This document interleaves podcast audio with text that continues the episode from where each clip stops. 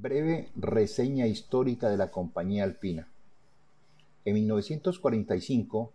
dos hombres de procedencia suiza llegaron a Ecuador huyendo de la Segunda Guerra Mundial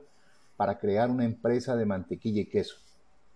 Pero esto no prosperó debido a lo incierto del mercado y a las precarias condiciones de agua y luz, las cuales son necesarias para la elaboración de productos de óptima calidad.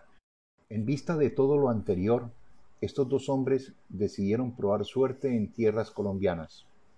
en búsqueda de zonas ricas para el acopio de leche. Conocieron el valle de Sopó ubicada en la sabana de Bogotá, quedando fascinados por su gran similitud con el paisaje suizo. Con todo lo anterior, a favor, decidieron establecerse y montar una empresa,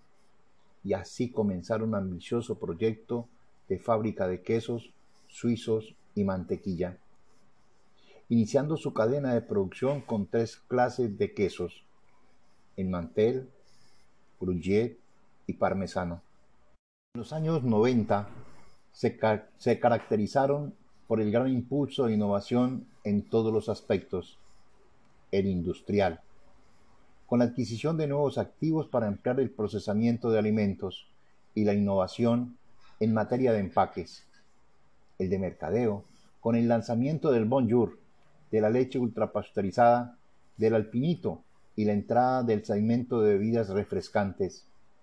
el comercial con el establecimiento de un esquema de pago por caridad a los proveedores de leche, el incremento de número de clientes, la implantación de un nuevo esquema de ventas a través de los concesionarios e incursión hacia los nuevos mercados internacionales a través de exportaciones y de la apertura de operaciones propias,